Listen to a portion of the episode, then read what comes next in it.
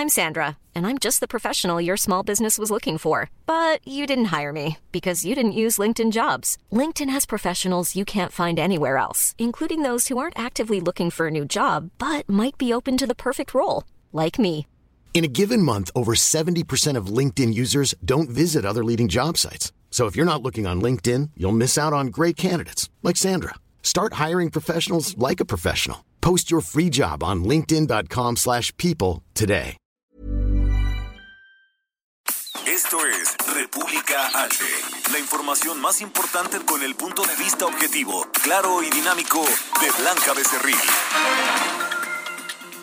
Hola, hola, muy buenas noches. Hoy es lunes de 10 de mayo de este año 2021. Yo soy Blanca Becerril. Esto es República H. Yo, como todos los días, lo invito a que se quede conmigo porque en los próximos minutos le voy a dar la información más importante generada hasta el momento para que usted, por supuesto, esté bien informado de lo que ha ocurrido en las últimas horas en el territorio nacional. ¿Cómo va el asunto de la vacuna? Bueno, pues le vamos a decir porque la Ciudad de México a partir de hoy ya está en semáforo eh, pues amarillo. Esto es una buena noticia porque ya podemos hacer más pero sobre todo porque el nivel de hospitalizaciones ha bajado considerablemente, también el nivel de personas que pues han resultado positivas a este coronavirus que ya lleva lamentablemente pues más de un año en territorio nacional.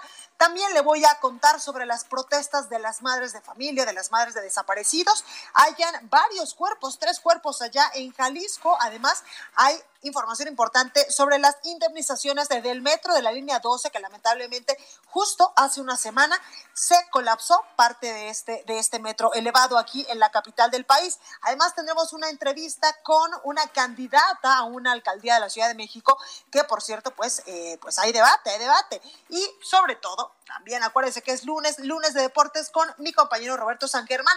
Pero antes de comenzar, quiero en verdad de todo corazón mandarle un fuerte abrazo, un agradecimiento enorme a todas las mamás de México hoy en su día, 10 de mayo, por supuesto, que deberíamos de festejarla, pues todos los días, porque en verdad que son un pilar fundamental para el desarrollo de esta nación, para la educación de todos nosotros y pues también un saludo enorme a todas aquellas personas que pues fuimos mamás de manera indirecta, yo me refiero a pues a todas aquellas que no hemos tenido hijos, pero que nos hicimos cargo de nuestros hermanos cuando éramos pequeñitas. También un abrazo para todas nosotras, así que muchas felicidades por el Día de la Madre. Espero que la hayan pasado muy bien con la sana distancia y con todos los, los cuidados que esto requiere pero en verdad de corazón les mando un fuerte abrazo y un agradecimiento por todo, por todo lo que hacen por nosotros. Bueno, vamos a un resumen de noticias y comenzamos con toda la información. Yo soy Blanca Becerril, esto es República H y arrancamos.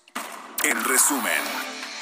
La mañanera del presidente de México, Andrés Manuel López Obrador, se convirtió en un espectáculo musical de la cantante Eugenia León con motivo del Día de las Madres. El jefe del Ejecutivo no respondió preguntas ni tampoco habló de los temas de la agenda nacional porque este 10 de mayo dijo, las madres son lo más importante. Pero afuera de Palacio Nacional, cientos de madres gritaron, este día no es de fiesta, es de búsqueda y protesta, las cuales marcharon para exigir una vez más a las autoridades la aparición con vida de sus hijos, esposos, hermanos, padres y amigos que un día simplemente desaparecieron. La Secretaría de Gobernación y su titular, Olga Sánchez Cordero, se reunió con un grupo de madres de familia que siguen buscando a sus hijos desaparecidos y les expuso que uno de los principales compromisos de este gobierno es dar con el paradero de los desaparecidos. El Sistema Nacional de Seguridad Pública informó que durante el pasado fin de semana se cometieron en el país 239 homicidios dolosos para garantizar las condiciones de seguridad durante los trabajos de investigación en la denominada zona cero.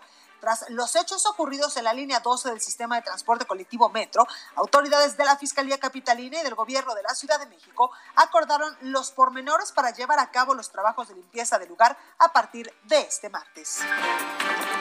Y un juez segundo en materia administrativa, Juan Pablo Gómez Fierro, concedió una suspensión provisional, por lo que quedará temporalmente sin efectos tres artículos de la reforma a la ley de hidrocarburos. En tanto, el juez Rodrigo de la Pesa concedió dos suspensiones provisionales más sobre este mismo tema. Recorrido por el país.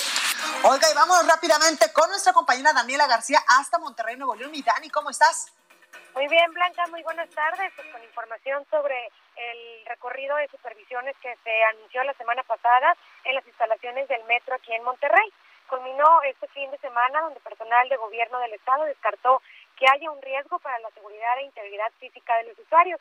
Recordar, Blanca, que después del accidente que se tuvieron allá la semana pasada en el metro de la Ciudad de México, las autoridades de Nuevo León iniciaron con un proceso de inspección y mantenimiento preventivo en las instalaciones de la línea 1 y 2 del sistema de transporte colectivo Monterrey, de Metrorrey. Perdón. Este recorrido cerró el domingo por la tarde y participaron especialistas de Protección Civil del Estado, la Secretaría de Infraestructura y Metrorrey y consistió en dar seguimiento a la supervisión que realizó, Protección Civil durante la semana pasada en este operativo estatal. Lo que se informó es que durante la revisión fue posible realizar un registro detallado de afectaciones por desgaste, pero se descartó que este represente un riesgo para la seguridad e integridad física de los usuarios del transporte público que utilizan el sistema de Metro Rey aquí en Nuevo León. Además, se detectaron desprendimientos, el recubrimiento de varillas en losas, presuntamente ocasionadas por humedad, y también estas no tienen algún daño estructural. Se observó también que las estructuras generales como dovelas y vigas y columnas se encuentran en perfecto estado. Así que, Blanca, pues finalmente se descarta algún riesgo aquí en la ciudad de Monterrey, al menos en esta primera etapa de inspección. Pues ahí los detalles. Muchísimas gracias, mi Dani. Tenientes, muy buenas tardes. Gracias. Y vamos ahora hasta Veracruz con Juan David Castilla. Mi Juan, ¿qué nos tienes hoy? Adelante. Hola, muy buenas noches, Blanca. Te saludo con gusto también a todo el auditorio. Decirte que madres de desaparecidos pertenecientes a diversos colectivos y organizaciones se movilizaron en distintos municipios de Veracruz, como cada 10 de mayo, en busca de sus hijos que no han sido localizados desde hace varios años. Las protestas se realizaron, Blanca, en Coatzacoalcos, Orizaba, en el puerto de Veracruz y Jalapa, la capital del estado, donde el colectivo Buscando a Nuestros Desaparecidos y Desaparecidas Veracruz se plantó afuera del Panteón Palo Verde, asegurando que en el lugar existen fosas clandestinas, pero las autoridades se han negado a exhumar los cuerpos. Después de unas horas, estas personas marcharon al centro de la ciudad. Decirte también que integrantes del colectivo Familiares Enlaces Jalapa se manifestaron frente a Palacio de Gobierno, donde dieron a conocer que a mediados de este mes reiniciarían las búsquedas de restos humanos en fosas clandestinas luego de un año de eh, detenerse estas actividades por la pandemia del COVID-19. Mientras tanto, Blanca, el colectivo por la paz se concentró en el Monumento a la Madre, ubicado sobre la avenida Manuel Ávila Camacho, para posteriormente marchar también a Plaza Sebastián Leras de Tejada, al primer cuadro de la ciudad. Eh, comentarte también, Blanca, que en el puerto de Veracruz, dos colectivos marcharon por el centro histórico de la ciudad para recordar que el 10 de mayo es un día de sufrimiento para quienes tienen un hijo desaparecido. Eh, las personas caminaron sobre la avenida Independencia con lonas, fotografías y hasta una pala que utilizan cuando realizan las búsquedas en campo en fosas clandestinas. Eh, para finalizar, Blanca, decirte que el colectivo Solecito, que agrupa unas 300 madres que buscan a sus hijos en el puerto de Veracruz, eh, dijeron que el 10 de mayo no hay festejo y algunas externan sus sentimientos con lágrimas, toda vez que tienen hasta dos hijos desaparecidos. Blanca, ese es el reporte. Muchísimas gracias, Juan. Un abrazo, hasta luego, Blanca. Gracias, pues esta misma situación lamentablemente en muchos estados del país. Mayeli Mariscal, hasta Guadalajara, Jalisco, vamos contigo, ¿cómo estás? Hola, ¿qué tal Blanca? Muy buenas noches, buenas noches a todo el auditorio.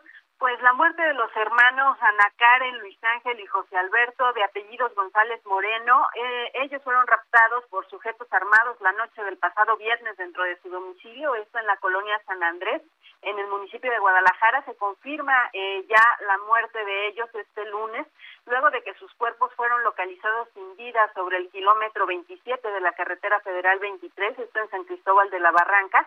Y bueno, en este caso, el fiscal Gerardo Octavio Solís Gómez eh, dijo que se investiga que pudiera tener relación con un ataque que se registró el mismo viernes con 30 minutos de diferencia, justo a unos pasos del centro de Tlaquepaque, en donde agentes eh, que custodiaban a una persona, agentes de la Fiscalía General de la República, fueron atacados sobre la calle Reforma y eh, pues se investiga ya también con autoridades federales si es que tuvieran alguna relación Por lo pronto, las líneas de investigación también, de acuerdo con el fiscal del Estado, Gerardo Octavio Solís Gómez, apuntan a una posible equivocación, es decir, que eh, pues fueron a la casa de estos tres jóvenes, estos tres hermanos, y se los llevaron pensando que eran policías investigadores. Y esta teoría eh, se debe debido a que en donde encontraron los cuerpos ya sin vida, se encontró también una lona que era un mensaje amenazando al gobierno del estado pidiendo eh, que ya no mandaran a más agentes vestidos de civiles a las investigaciones.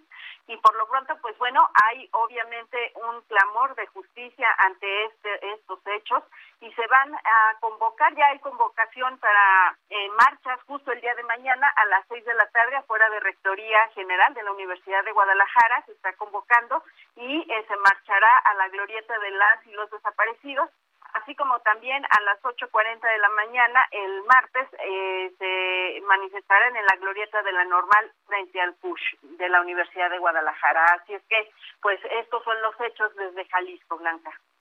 Pues ahí la información. Muchísimas gracias, Mayeli, por el detalle. Buenas noches para todos. Gracias. Oiga, y en las calles de la Ciudad de México anda mi compañera mi compañero Daniel Magaña. Daniel, ¿cómo estás? ¿En dónde andas? ¿Qué Blanca? Muy eh, buenas noches. Pues tenemos información vehicular de la zona del anillo periférico, la zona pues que se incorpora de la avenida Tláhuac en dirección hacia la zona de Canal Nacional. Bueno, pues carga vehicular, se están desarrollando obras en toda esta zona y bueno, pues el día de hoy también tenemos, debido a esta reducción de carriles, algunas complicaciones para las personas que se trasladan más adelante hacia el eje 3 Oriente. Ahora viene el sentido opuesto con mejores condiciones viales en el caso de que se incorpore en la zona de la avenida Canal de Chalco o más adelante, bueno, pues las personas que también utilizan esta vía para trasladarse hacia la calzada Ermita y Para El reporte, muy buenas Muchísimas gracias, Daniel.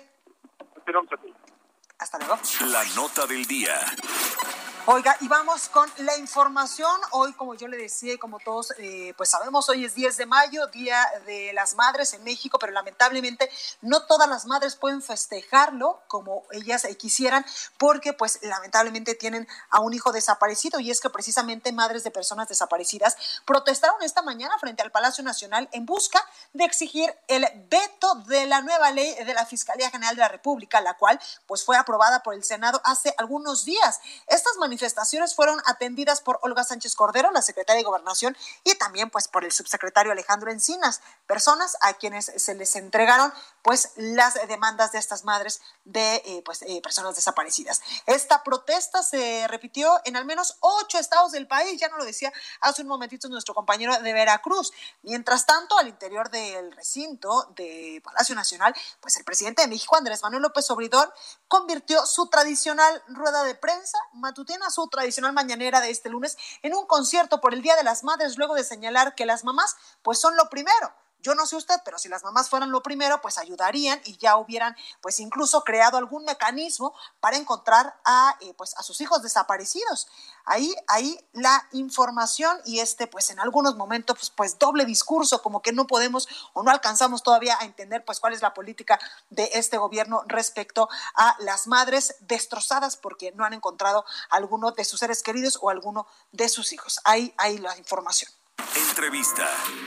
Oiga, y en otro tema, eh, este lunes, pues la Ciudad de México pasó a semáforo amarillo y hasta el momento no hay señal de una tercera ola de coronavirus. ¿En dónde estamos en la pandemia? Bueno, pues los detalles se los quiero preguntar al doctor Javier Tello, especialista en políticas de salud. Javier, ¿cómo estás?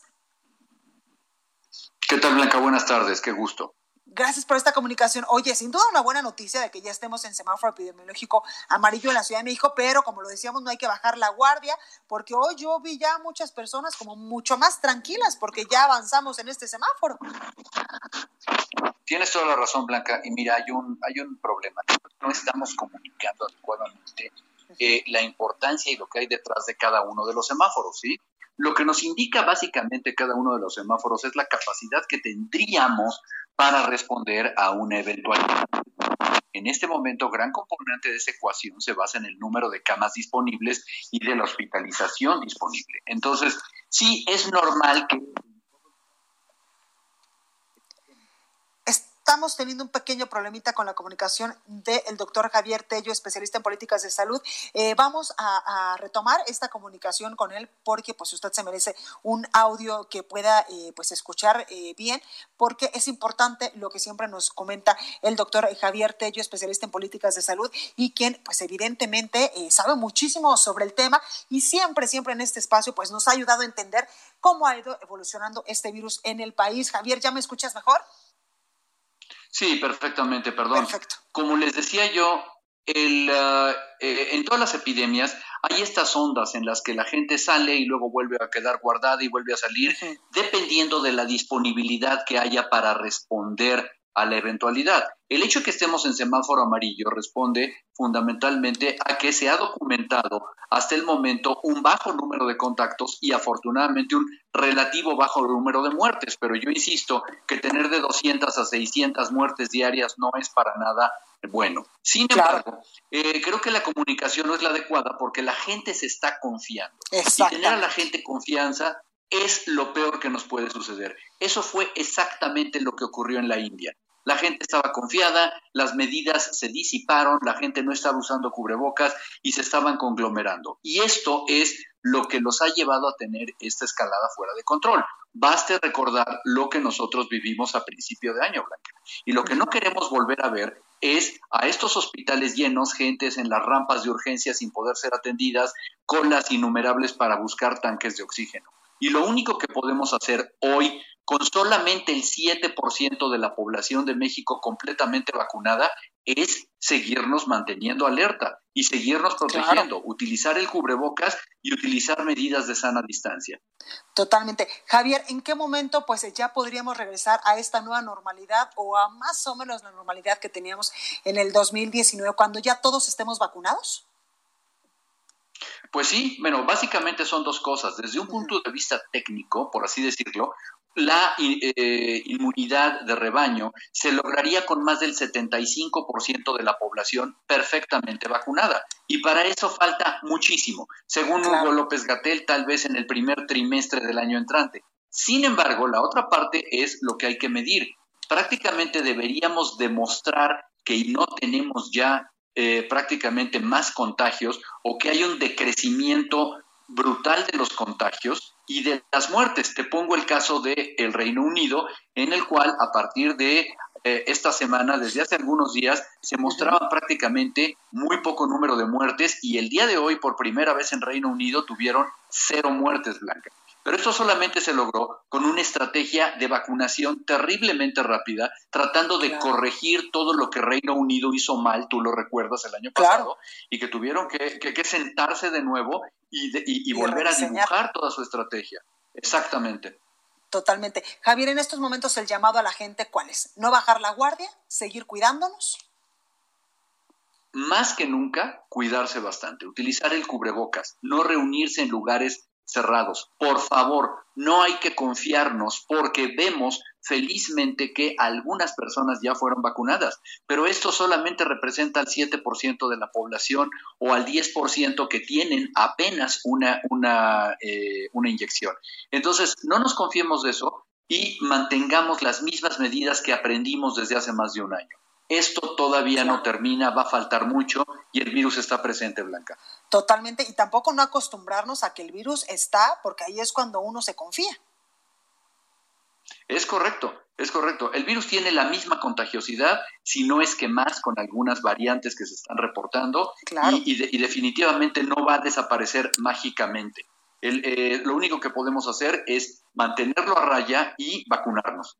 Totalmente. Pues ahí, ahí la recomendación de un experto que sabe mucho en el tema, doctor Javier Tello, especialista en política de salud. Gracias por esta comunicación, como siempre. Me da mucho gusto, cuídate mucho, hasta luego. Gracias. Entrevista. Oiga, y eh, a mediados de junio se podrían tener ya los primeros resultados del peritaje extranjero sobre pues la línea 12 del metro que lamentablemente hace una semana colapsó y cobró la vida de muchas, de muchas personas. Oiga, y para seguir hablando de este tema, eh, pues este fin de semana se habló mucho sobre las indemnizaciones que recibirán las familias de los afectados en el accidente del metro. Para hablar del tema, saludo en la línea telefónica Armando Ocampo, el es titular de la Comisión Ejecutiva de Víctimas de la Secretaría de Gobierno de la Ciudad de México. Armando, buenas noches, ¿cómo estás? ¿Qué tal? Muy buenas noches, trabajando. Gracias, como siempre. Oye, Armando, cuéntame sobre las indemnizaciones, si ya empezaron, de cuánto va a ser, a cuántas personas, todos estos pequeños detalles para que lo sepamos. Claro. Eh, hoy publicamos en la Gaceta eh, las seis líneas de acción para la reparación integral del, del daño. Quiero comentar que es un proceso sucesivo, complementario, es decir, que va gestándose en el tiempo. La primera línea de acción, como ya adelantaste, es la entrega de los apoyos emergentes. Ya iniciamos la primera parte de un recurso de 10 mil pesos que ya fue entregado a todas las víctimas. Eh, hay unas cuestiones eh, nada más, por ejemplo, de que hoy no pudieron, pero mañana, pero digamos que eso ya está la primera parte ejecutada. Eh, la segunda es igualmente una ayuda emergente de 40 mil pesos en el caso de las víctimas sensiblemente fallecidas. Ya estamos también este, pues muy avanzados. El último reporte que tengo es prácticamente el 90% de los apoyos. Hay unos también que se encuentran en, en tránsito por distintas razones hay que ser muy respetuosos también de, las víctimas, hay que nos piden un poquito de, espacio y de tiempo, ¿no?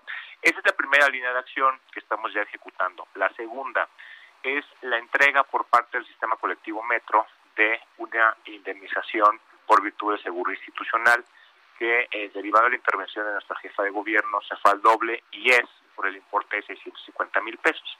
Aquí el compromiso es, el día de mañana administrativamente nos eh, juntamos, el metro, la comisión de víctimas, eh, el propio gobierno, para definir ya el procedimiento administrativo. Lo que buscamos es que sea expedito, que sea una única, si me permite la expresión, ventanilla homogeneizada.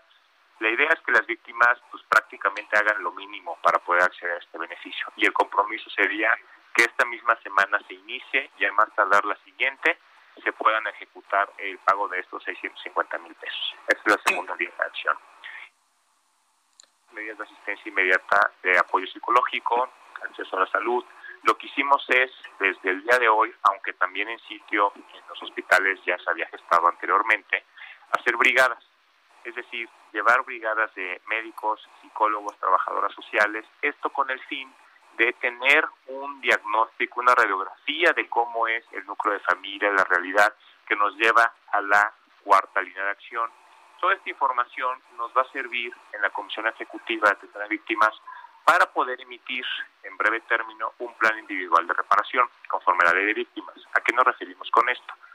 Sabemos ya, tenemos eh, mucha información y muy avanzada, estamos hablando de 26 eh, personas fallecidas, de las cuales 25 son eh, personas adultas, que desafortunadamente hay eh, niñas, niños, adolescentes y situación de orfandad, que va a implicar ahí que vamos a tener que dictar otras medidas económicas indemnizatorias, analizaremos las edades, también el acceso diferenciado a la educación e inclusive también medidas de rehabilitación, porque ya también tenemos este, más o menos visualizado que también va a haber personas que resientan pues algún daño en la integridad y también ahí vamos a dictar medidas tanto económicas como de rehabilitación. No sé si hasta aquí tienen algún comentario, si, si voy bien. Sí, sí, sí, claro, claro. Oye, Armando, entonces son los 40 mil pesos eh, para las personas que lamentablemente perdieron la vida por, eh, por su parte. Después los 650 mil que les estaría dando, pues como un seguro, este, el sistema colectivo Metro, que yo entiendo que también pues es parte del boletito que pagamos todos nosotros, ¿no? Mira, eh, efectivamente cuando uno se está en servicio de un usuario por virtud de un servicio público, y qué bueno que lo comentas, cuando estamos en proceso de un servicio público, pues la responsabilidad corre a cargo del Estado. No obstante, evidentemente, al existir un seguro, digamos que se subroga, pero la obligación en sí de indemnizar, pues se mantiene a cargo del Estado, con independencia de que el agente pagador, pues es el tema de seguro, ¿correcto? Claro. Ahora, esta, eh, ahí me quedé en la cuarta línea de acción, que es el plan individual de reparación cómo estamos ya ejecutando estas cuatro con un, eh, que es la quinta línea de acción, con una atención personalizada y un seguimiento directo que se hace a las víctimas con funcionarios de alto nivel, desde tus servidores, eh, también secretarios de gabinete, y ahí hemos ido identificando, y por eso es eh, la ventaja de hacerlo así, otras necesidades. Identificamos que también hay otros seguros que las propias víctimas pueden cobrar, si tienen algún régimen de seguridad social como IMSS, ISTE, a su vez eso implica otro procedimiento para acceder a esos seguros e inclusive pensiones para, este, pues en este caso, derivado de este pues, hecho incidente, ¿no? Y la última, y esta es muy clara, lo que la jefa de gobierno nos ha instruido es que ninguna familia va a quedar desamparada, que van a recibir todo el apoyo, en este caso, no solo por virtud de víctimas, sino atendiendo al compromiso ético y moral que caracteriza pues, al gobierno de la Ciudad. Claro. Oye, eh, Armando, de manera muy rápida, porque nos quedan 40 segundos, ¿también se está apoyando a las personas que lamentablemente resultaron lesionadas? Efectivamente, también estamos en contacto y a través de las brigadas es como vamos a llegar justamente también con estas medidas de asistencia pues ahí lo tenemos Armando Ocampo, el titular de la Comisión Ejecutiva de Víctimas de la Secretaría de Gobierno de la Ciudad de México. Muchísimas gracias por esta comunicación y pues eh, como diríamos todos los, los que vivimos en la Ciudad de México, ahí les encargamos a estas familias que lamentablemente pues perdieron un ser querido eh, pues solamente por ir eh, a trabajar o ir o salir de trabajar y pues haber tomado este metro. Muchísimas gracias Armando, te los encargamos mucho. Así será. Gracias. Bueno, pues ahí la comunicación con Armando Ocampo en relación pues a este apoyo que se le está dando a estas indemnizaciones a las personas que lamentablemente pues perdieron un ser querido dentro de esta eh, pues emergencia del metro. Yo soy Blanca Becerril. Continúa escuchando a Blanca Becerril con la información más importante de la República en República H. Regresamos. Estamos de regreso con la información más importante de la República en República H, con Blanca Becerril, transmitiendo en Heraldo Radio. En resumen.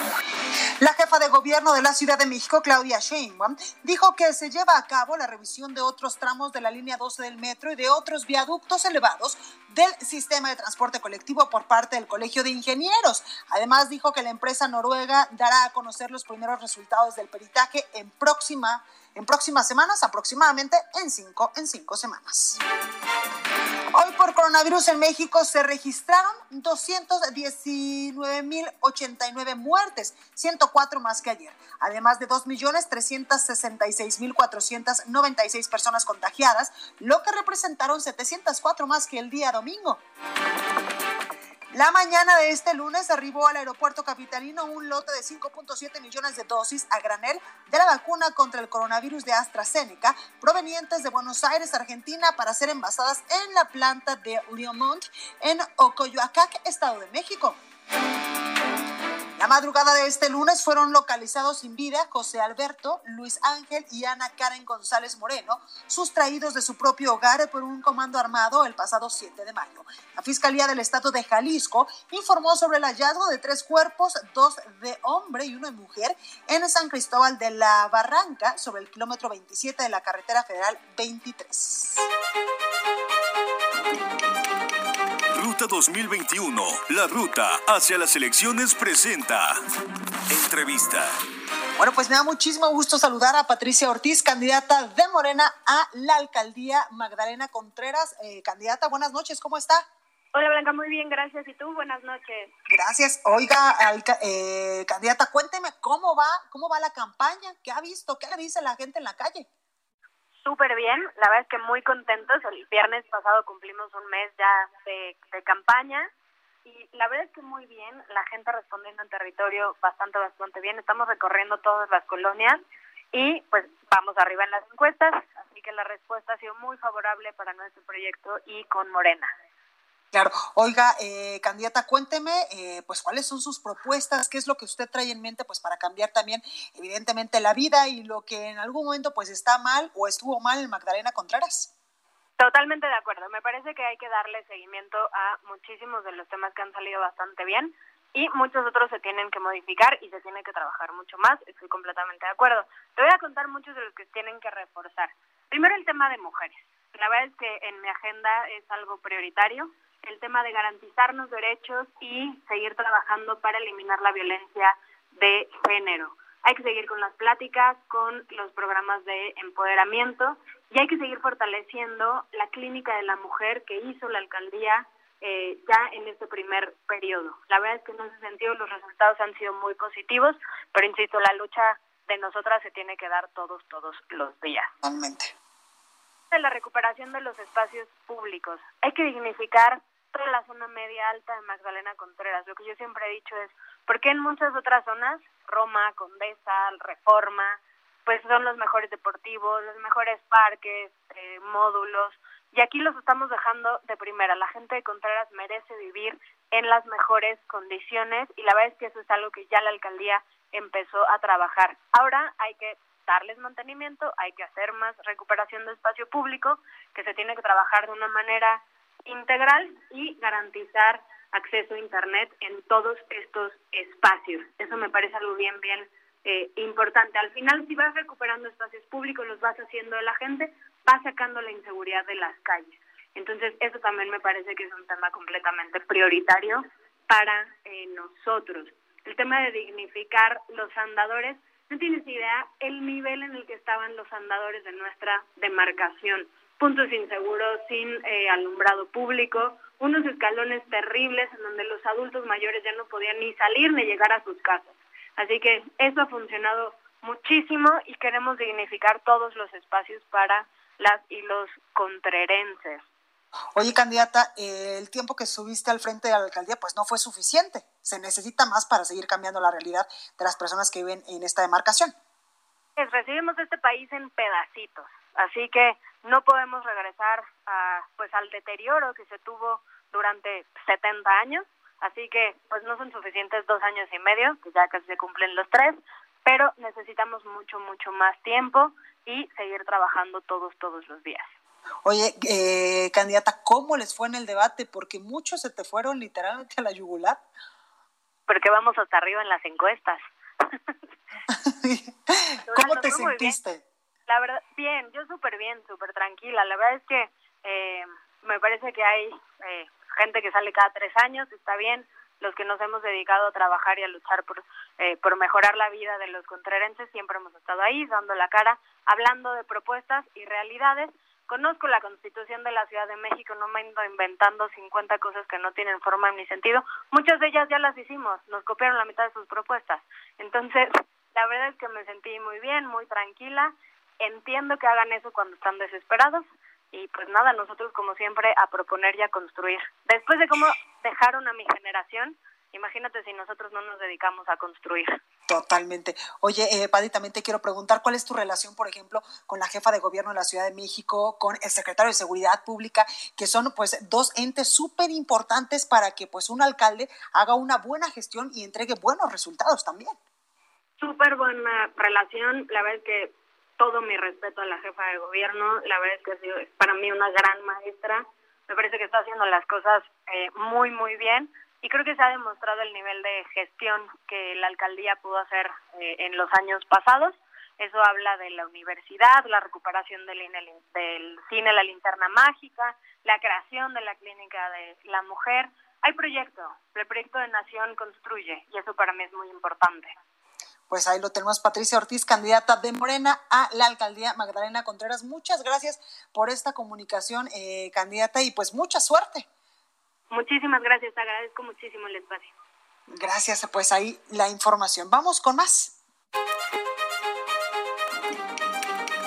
Ruta 2021, la ruta hacia las elecciones presentó. Bueno, oiga, pues hay información importante y es que la Fiscalía General de la República, a través de la Fiscalía Especializada de Delitos Electorales, ha dado respuesta inmediata a un gran número de denuncias ciudadanas en el sentido de que se está violentando el artículo 19 de la Constitución mexicana que ordena pues prisión preventiva oficiosa por el uso de programas sociales con fines electorales, lo cual pues se ratifica en el artículo 7 de la Ley General de en materia de delitos electorales, así como en el artículo 167 del Código Nacional de Procedimientos Penales. En este caso, dice la Fiscalía, del que se ha abierto la carpeta correspondiente, es el referido eh, eh, concretamente a este ilícito atribuido a Adrián D. Por solicitar el voto femenino, nos referimos, por supuesto, a Adrián de la Garza, el candidato del PRI y del eh, PRD al gobierno de Nuevo León, por solicitar, dice este comunicado, el voto femenino a su favor, a cambio de la entrega de una denominada tarjeta rosa que permite obtener dinero una vez que dicho candidato gane las elecciones para gobernador del estado de Nuevo León, lo cual pues significa la compra y coacción del voto. También dice este comunicado que las reformas legales que actualmente son vigentes se llevaron a cabo frente a precedentes continuos del uso de programas sociales, tarjetas y monederos electrónicos, eh, pues eh, para este, para este eh, fin para la compra y coacción del voto en, el, elecciones federales y locales, lo cual pues ya se han analizado como antecedentes de esta conducta delictiva en la indagatoria correspondiente, la carpeta de investigación, pues junto con todas las pruebas que ya se han pues recabado, se judicializará en breve ante la autoridad correspondiente. También hay información importante de este comunicado que da la Fiscalía General de la República a través de, eh, pues, eh, de la FEDE, de delitos electorales. Asimismo, dice, se han recibido denuncias diversas, la última de las cuales proviene de la Unidad de Inteligencia Financiera de la Secretaría de Hacienda en contra de Samuel G. Nos referimos a Samuel García, el candidato de Movimiento Ciudadano también al Estado de Nuevo León. Dice aquí, de su, eh, dice candidato a la gubernatura del Estado de Nuevo León, de su su padre Samuel G., de su esposa Mariana R. y del padre de esta Jorge R. por hechos presuntamente delictivos señalados en el artículo 15 de la Ley General en materia de delitos electorales que se refiere a aportaciones en dinero o especie, así como fondos o bienes de origen ilícito utilizados en forma ilegal para fines electorales. También dice que eh, todo lo cual se está investigando, por supuesto, en una carpeta específica en la que se están desahogando todas las denuncias. ¿Qué tal este comunicado de, eh, pues de la Fiscalía General de la República a través de la Fiscalía Especializada de Delitos Electorales, donde pues ya se estipulan algunos, algunos eh, pues eh, imputaciones, algunos pues posibles delitos de Adrián de la Garza, el candidato del PRI y del PRD allá en Nuevo León y también de Samuel García, el candidato de Movimiento Ciudadano al mismo, a la misma, eh, pues al mismo estado de la República, allá en Nuevo León, y eso que estamos a menos de 30 días de la elección. En fin, esto se va a poner bueno y ahí lo que dice la Fiscalía General de la República. Vamos a más información con mi compañero Francisco, exactamente con mi compañero Francisco Nieto, porque la mañana eh, de hoy, pues esta mañanera del presidente Andrés Manuel López Obrador, ya le decía yo que se convirtió pues en un festival del Día de las Madres y el presidente ni siquiera contestó ni habló de otros temas coyunturales cuando el país en muchos estados está literalmente que arde. Francisco, ¿cómo estás? Adelante con tu reporte. Blanca, ¿qué tal? Muy buenas noches. Sí, la mañanera de hoy fue sustituida por un festival del Día de las Madres y en lugar de preguntas y respuestas, la cantante Eugenia León ofreció un concierto de casi una hora. Pasada a las siete de la mañana, pues el telón cayó y apareció Eugenia León y sus músicos quienes interpretaron las mañanitas a todas las mamás y luego catorce canciones más. El presidente Andrés Manuel López Obrador fue presentador del artista y aclaró que no habría otro tema más que canciones y festejos a las madres de México, pese pues también que allá fuera en Palacio Nacional, en la fachada, eh, había madres de desaparecidos que buscaban una audiencia con él, el mandatario pues ya presentó al artista y después se colocó a un costado para escuchar las mañanitas y después de la canción Ánima que no amanezca y luego se retiró del salón por más de 50 minutos Eugenia León pues hizo un recorrido musical con canciones como Yo te amé, Viva, Vivan las mujeres y La infaltable Amor eterno de Juan Gabriel y bueno, a las 8 de la mañana acabó el festival y en la calle pues seguían las mamás eh, pidiendo justicia y el presidente pues ya no salió a este escenario que se convirtió hoy pues en un concierto eh, eh, dedicado a las madres de México Blanca. Pues esto fue lo que sucedió el día de hoy en la mañana pues ahí como dirían, ¿quién lo entiende? Primero dice que las mamás son lo más importante, les dedica su mañanera y afuera pues hay madres de personas eh, desaparecidas y no sale el presidente, sino manda la secretaria de gobernación. Es correcto, salió la secretaria de gobernación, el, subsecretario Alejandro Alejandro eh, Encinas y también salió la comisionada nacional Carla Quintana a, eh, a platicar con ellos y bueno, acordaron tener pues una mesa de diálogo pero bueno, el presidente solamente estuvo en parte de, este concierto y no salió a recibir a estas manos. Pues por eso se enojan. En fin, Francisco Nieto, muchísimas gracias y claro que tienen razón de enojarse. Muchísimas gracias, Francisco. Buenas noches. Buenas noches. Oiga, ¿y qué veremos mañana en las páginas de El Heraldo de México? Antonio Bautista, coeditor de Estados, nos cuenta, nos da un adelanto. Mi Toño, ¿cómo estás? Blanca, ¿qué tal? Muy buenas noches. Te saludo a ti y los escuchas de República H aquí en el Heraldo Radio. Bueno, pues eh, la temporada ciclónica se adelantó. Ayer lo vimos, eh, se desató una pues tremenda tromba, sobre todo afectó a los municipios del Estado de México y bueno, pues traemos un recorrido que hicimos por esta por esta zona, sobre todo en la parte de la Cañada, en San Felipe, Almimilopan, en Toluca, eh, ahí pues las aguas negras y el lodo eh, acabaron con el patrimonio de varias familias debido a que se desbordaron por las lluvias que ocasionaron sobre todo por esta tormenta tropical Andrés que se formó de la, eh, vamos en el Pacífico y empieza allá a, a sentirse la temporada de huracanes eh, que originalmente comienza en junio pero pues ahora se adelantó. También tenemos todos los detalles pues de este caso lamentable que se registra en Jalisco en donde pues tres hermanos fallecen y tenemos todos los detalles de información. Hay además pues eh, un caso que ocurrió en Colima en donde pues una chica de 15 años Perla Jessica eh, eh, pues Perla Julisa perdón pues eh, al parecer había fallecido en un incendio, pero eh, pues la información que empieza a surgir señala que ella tenía huellas de violencia y pues los familiares y eh, colectivos están exigiendo que se investigue este caso como feminicidio porque hay incluso una persona señalada que podría ser la responsable de la muerte de esta jovencita. Eso es lo que tenemos en las páginas de El Heraldo de México, Blanca. Pues ahí, ahí los detalles. Mi Toño, muchísimas gracias. Muchas gracias, buenas noches. Gracias. Oiga, ¿y qué le parece si hoy lunes arrancamos bien informados, aparte de lo que he dicho ya, lo que le informado en este espacio, y vamos al Heraldo Ciencia con Oriana Trejo? Oriana, adelante, ¿qué nos preparaste hoy? La comunicación es el medio que empleamos para transmitir un mensaje y nos permite expresar emociones, sentimientos o deseos, usualmente a través de las palabras. Pero, ¿qué pasaría si perdiéramos el habla? Durante nuestros primeros meses de infancia experimentamos esa falta de vocabulario, lo que nos lleva a comunicarnos mediante el llanto, el grito o la risa. Sin embargo, la verdadera respuesta a esta interrogante la encontramos en el mundo animal, específicamente en la zoosemiótica, rama de la zoología que estudia los diversos mecanismos empleados por las especies para lograr una comunicación efectiva. De acuerdo con esta rama, la comunicación animal es circunscrita, es decir, que depende de la circunstancia o situación en la que se encuentren y se presenta mediante señales químicas. Por ejemplo, si una especie está en peligro, secretará una sustancia, mientras que si está en época de reproducción, generará otra.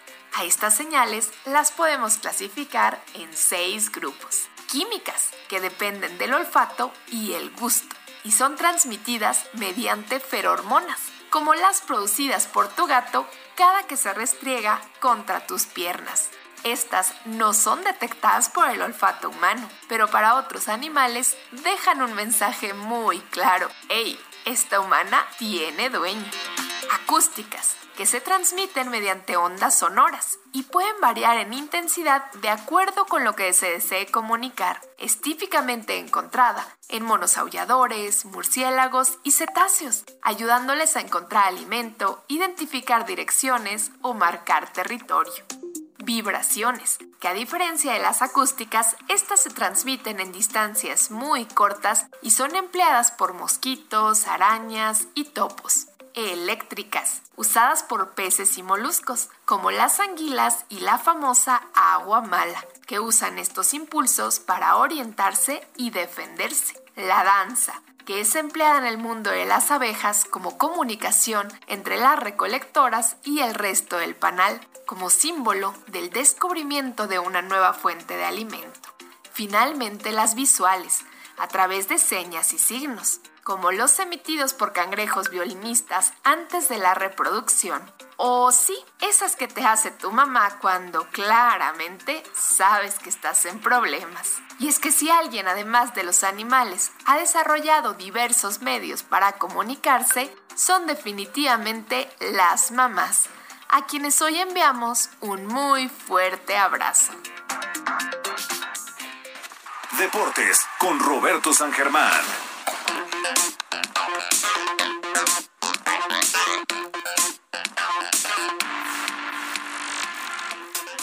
¿Qué tal amigos? Ya estamos aquí con los deportes en espacio de Blanca y vamos a hablar de lo que sucedió en la liguilla de la mediocridad, porque es lo único que tenemos.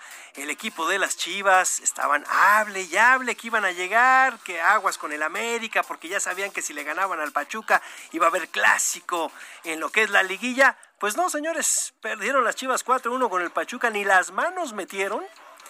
La verdad es que todavía después el señor Víctor Manuel Bucetich salió a decir que no era un fracaso, que hubieron cosas buenas. Yo me sigo preguntando hasta esta hora cuáles son las cosas buenas que tuvo las Chivas en el partido o en todo lo que fue el torneo. La verdad, una lástima. Uno de los equipos grandes, tener un director técnico que te diga que no hay fracaso. Perdón, pero pues es un fracaso. ¿Cómo estás, mi querida Blanca? Buenas noches.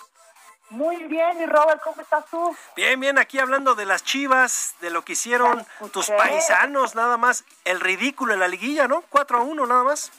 Pues, ¿qué te digo? Ya es que el fútbol mexicano, perdón que lo diga para todos aquellos que son amantes del fútbol, pero no dan una. No, mira, aquí le estaba le estaba quitando un gol a las Chivas, tienen razón, 4-2, se me estaba olvidando el penal al final de Antuna. No, ese gol ya en tiempo de compensación. Sí, 4-2, pero simplemente qué partidito. La verdad, lo platicábamos, la mediocridad, todo lo que da en el fútbol mexicano. El único partido bueno que hubo de esta situación en que se vive el repechaje fue el de Toluca contra León, ¿eh? Buen duelo, 2 a 2, gana Toluca en penales y ya tenemos a los invitados a la fiesta grande del fútbol mexicano que van a acompañar a los cuatro que habían calificado de forma directa, que era Cruz Azul, América, Puebla y Monterrey. Y pues ya, ya sabemos cuáles van a ser los horarios. Hubo cambios. Cruz Azul contra Toluca. La ida es el miércoles 12 a las 7 de la noche en el Estadio Nemesio 10. La vuelta va a ser el sábado 15 de mayo a las 8.5 en el Estadio Azteca. Puebla contra Atlas, la ida va a ser el miércoles 12 de mayo a las 9 de la noche en el Estadio Jalisco, la vuelta el sábado 15 de mayo a las 6 de la tarde en el Estadio Cuauhtémoc. Los partidos del jueves y domingo van a ser América contra Pachuca, el jueves 13 de mayo a las 7 de la noche va a ser la ida en el Estadio Hidalgo y la vuelta va a ser el domingo 16 de mayo a las 8.5 en el Estadio Azteca. Monterrey contra Santos. La ida es el jueves 13 de mayo a las 9 de la noche en el Estadio Corona y la vuelta va a ser el 16 de mayo a las 6 de la tarde en el Gigante de Acero en el Estadio de Monterrey. Así queda la liguilla para ver quiénes son los cuatro semifinalistas y ya luego quién es el campeón, porque hay que recordar que ni León ni Pumas que jugaron la final del torneo pasado están en esta liguilla. Ya los dos están fuera del torneo mexicano. Totalmente. Oye, mi Robert, y la victoria del Canelo, esta es una buena noticia. ¿Qué te pareció la pelea? Bien, fíjate que estábamos platicando aquí con algunos de los compañeros y sí, estuvo buena la pelea. Hay que decir que, a ver, todo mundo sigue hablando que si le pusieron un flan, que si este Billy Joe Sanders, o sea, como se dice vulgarmente, ningún chile les acomoda. ¿no? O sea, la verdad es que ya estuvo suave. La verdad es que no es culpa del Canelo, es lo que hay. Y le tocó a Billy Joe Sanders, le costó trabajo porque tampoco hay que decir que wow, este era un flan, ¿no? Llegaron hasta el séptimo round y en el octavo le rompió el pómulo, porque fue lo que le pasó, le fracturó el pómulo. Este hombre no pudo seguir y él dijo, ¿sabes qué? Hasta aquí, porque además la gente muchas veces hablamos sin saber. El tipo se tuvo que ir al hospital terminando la pelea inmediatamente y lo operaron en la madrugada, porque es muy fuerte esa lesión y muy grave. Eso un doctor nos los podría explicar mejor que uno. Y es que es una lesión. Es más, te lo puedo decir así. Pudo poner o estuvo en peligro la vida de este hombre. Con eso te digo todo. O puede ser que este hombre ya no regrese a boxear, ¿eh? Lo pudo haber retirado. Sí, claro. Es un golpe. A ver, el pómulo, tú no lo ves porque apenas se le inflamó. Pero todo lo que es el globo ocular, toda la parte de la cavidad donde está el ojo, se llena de sangre.